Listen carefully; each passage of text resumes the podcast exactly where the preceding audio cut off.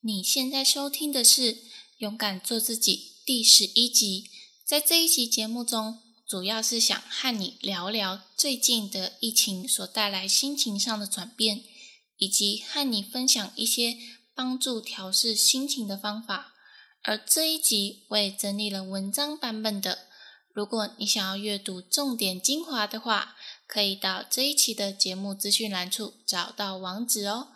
而勇敢做自己的节目初衷，主要是透过我自己的个人成长经验，还有我所看到与学到的各种知识，来帮助你去实现自己的理想人生，让你一步一步的勇敢做自己。如果你喜欢这样子的内容，可以花个三秒钟的时间订阅这个节目。三、二、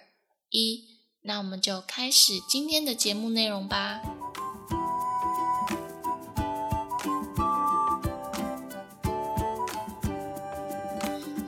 周的语录是：人生就像骑脚踏车，想保持平衡，就得往前走。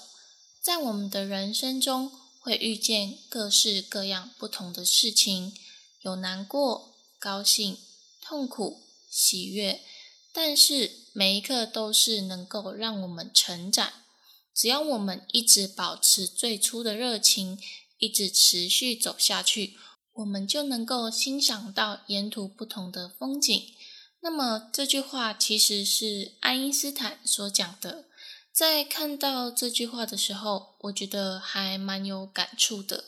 你可以想象一下，我们现在正在骑脚踏车，假设你是骑那一种没有辅助轮，只有单纯两轮的脚踏车，那你为了要继续前进，是不是就必须要一直不断的踩踏板前进？当我们停下来的时候，脚踏车是不是就会倒下？虽然持续前进必须要踩踏脚踏车，可能会有一点点累，但是最累的是在我们开始踩脚踏板的那个瞬间，我们必须要耗费比较多的力气。一旦保持平衡稳定的速度前进的时候，其实我们所耗费的力量就不是那么多，我们也能够欣赏到沿途不同的景色。利用生活的体验来说明人生的道理，我觉得还蛮有趣的。其实生活中有很多我们看似平凡的事物，但是我们只要仔细的去思考，套用在我们身上的时候，就能够点醒我们一些事情。所以现在开始，你可以多留意、观察生活中的事情，或许就能够让你在觉得疑惑。困惑的时候，带给你一些启发，帮助你解决不同的问题也说不定。那么，回到今天要讲的重点，今天我主要是想要告诉你，在这波疫情的期间，如何去调试自己的心情。我发现，其实很多人在心情上会受到很大的起伏，容易会有忧郁的状况。包含我也是如此的，因为自从五月初到现在为止，已经两个月的时间，台湾都一直处于一种紧张戒备的状态，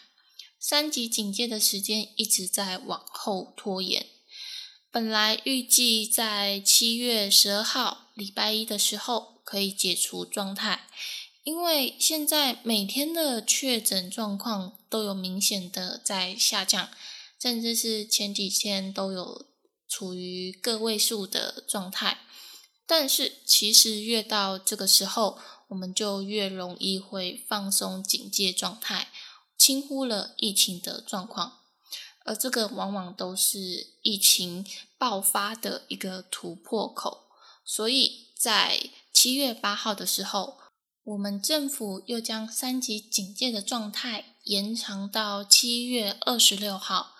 不过特别的是，虽然还是有三级警戒的状态，但是会有一点微解封。什么叫做微解封呢？其实这个讲起来有一点复杂，因为我自己也不是看得很懂。本来我以为可能只有我看不懂而已，但是事实上，我发现，在 PTT 或者是其他网友都有说到，其实他们也不是很懂这个微解封到底是什么概念呢？我只能够简单的告诉你，就是有些场所会稍微的开放，比如说餐饮业、电影院等地方，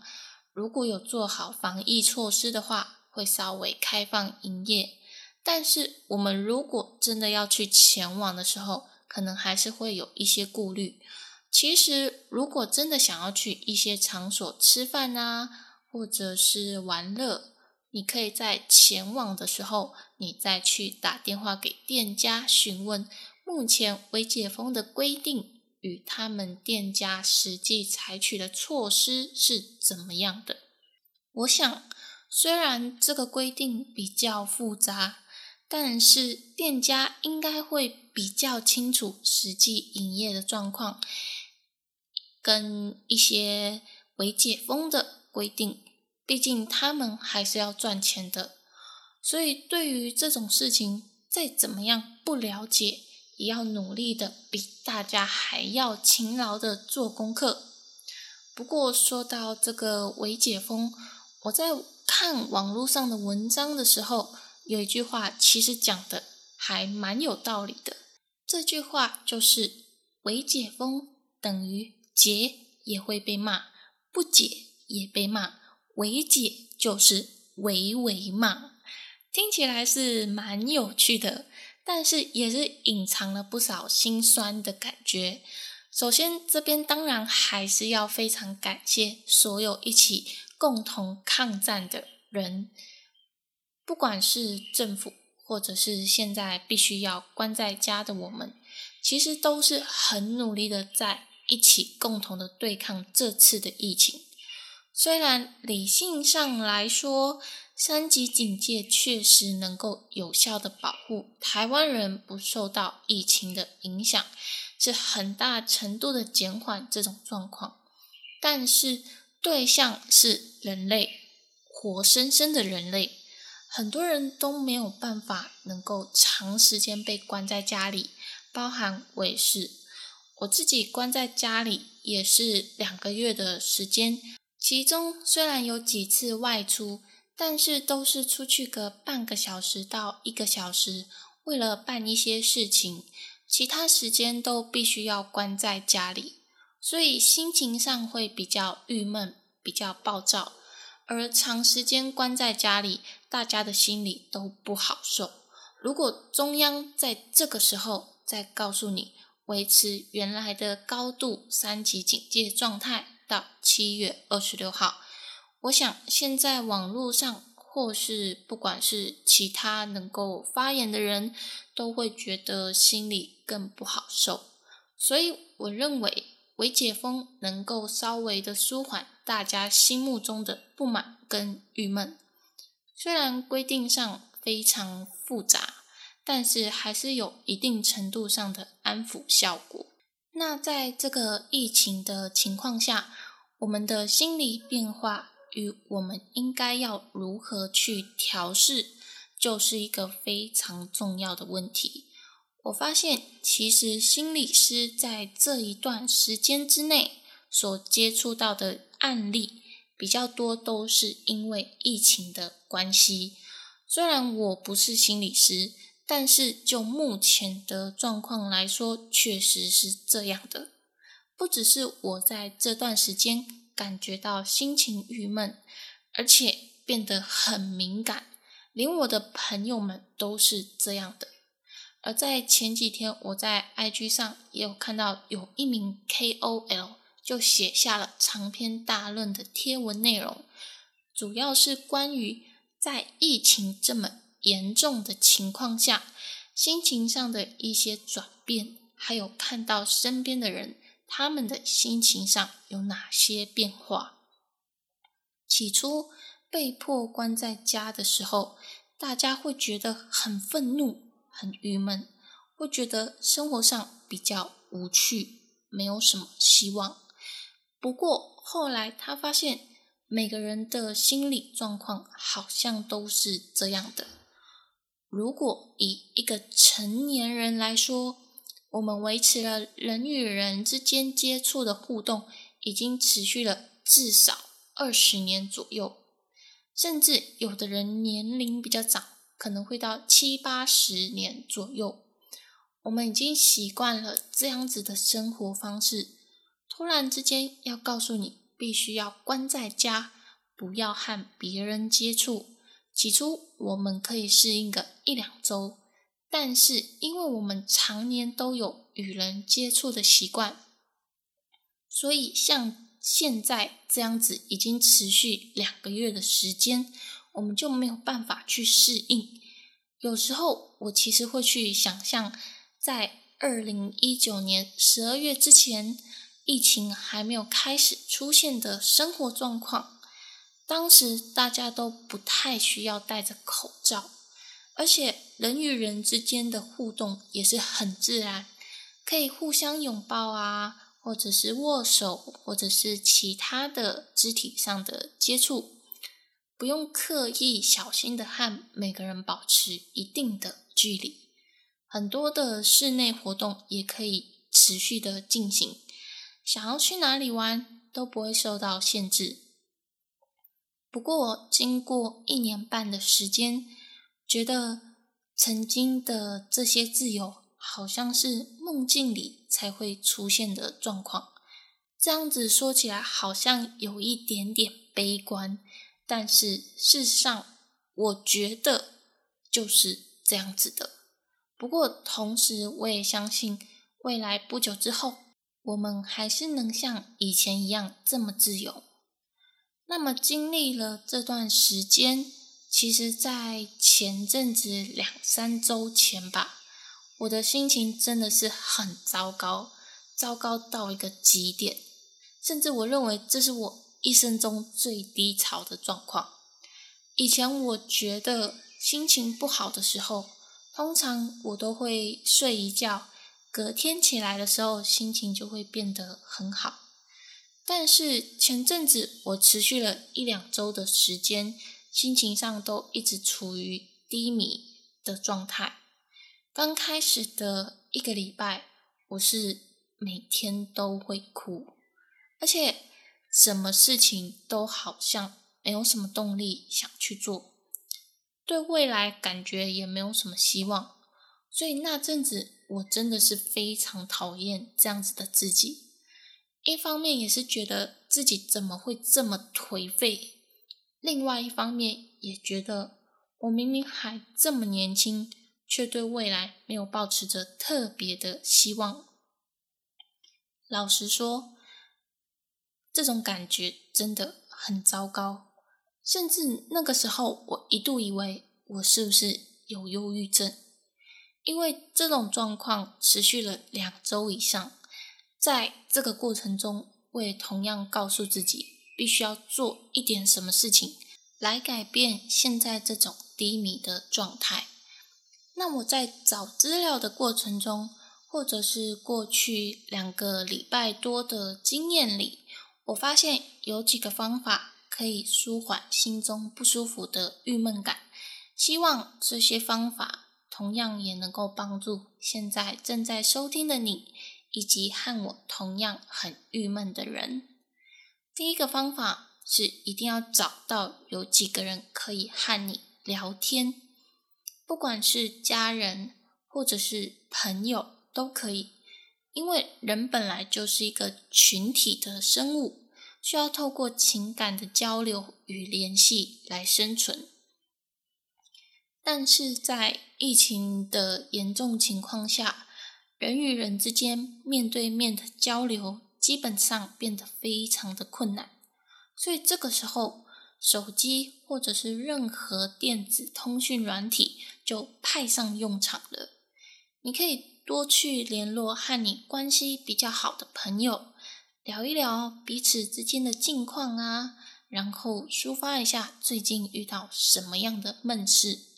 不过在这个时候，虽然有朋友可以联络，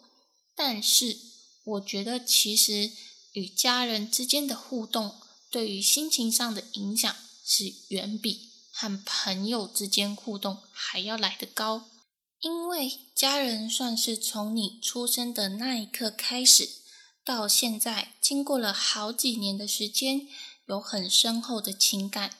但是有些家庭家人之间的情感并不深厚，有的时候甚至出现与朋友还有情人之间的感情，远比一家人之间的感情还要来得深厚。虽然听起来有一点悲伤。不过确实是如此的，但是今天我就不在这里谈这方面的事情。我其实想表达的是，家人扮演了很重要的角色，因为在疫情的情况下，能与你亲密接触的就是你的家人，与家人之间的互动是在这段时间中。可以说是唯一真的有感觉到实际温度的时候，所以如果可以多找家人聊天互动，还有对家人多一点关心，心情上的郁闷就会消失很多。第二个方法就是重点性的看疫情资讯，虽然说现在这个时候每天公布的案例状况已经减少很多，但是。过度去关注的话，心灵上还是会受到很大的压力。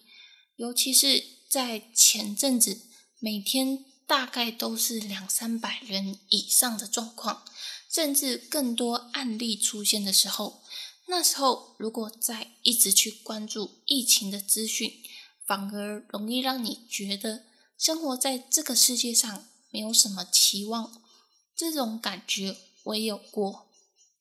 所以，对于疫情的资讯，在最初五月多的时候，我是比较关注的。那时心情上也会感觉到比较焦虑跟不安。可是后来，我把看疫情的资讯减少到每天十分钟左右，就是大概了解一下今天有什么样的重点资讯，比如说公布的哪些场所不能去。确诊者的足迹，或者是施打疫苗的资讯之类的重要情报，我就会稍微比较关注。其他时候就是减少去看，毕竟也是关在家很久，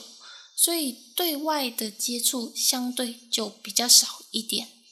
减少过度去关注这些新闻上的内容，也是比较好的。因为其实我发现有些评论现在疫情状况的节目，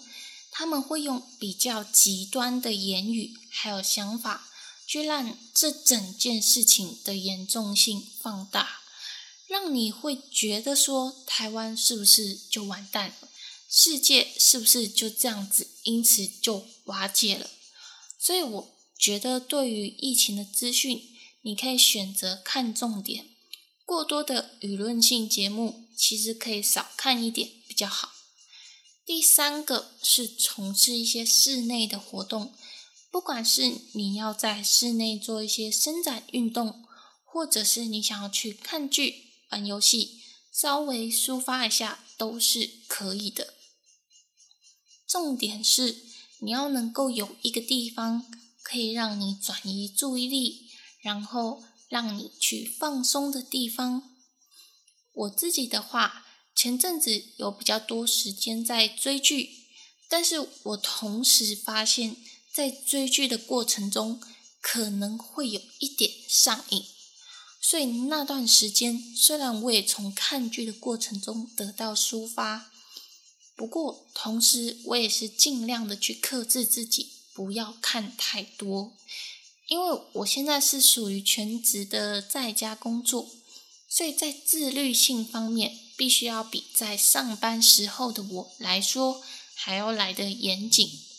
现在的话，就是已经能够比较克制自己，不要去看太多的剧。